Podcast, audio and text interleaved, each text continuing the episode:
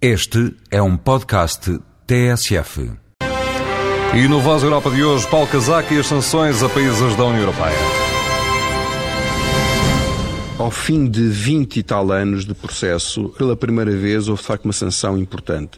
Foi no caso da França, eh, que não cumpria várias, desde o princípio, várias das, eh, dos aspectos da regulamentação comunitária em relação às pescas, nomeadamente os tamanhos mínimos de captura de várias espécies, e o Tribunal impôs uma sanção pecuniária diária à França por não cumprir essa legislação e isso foi pago. É?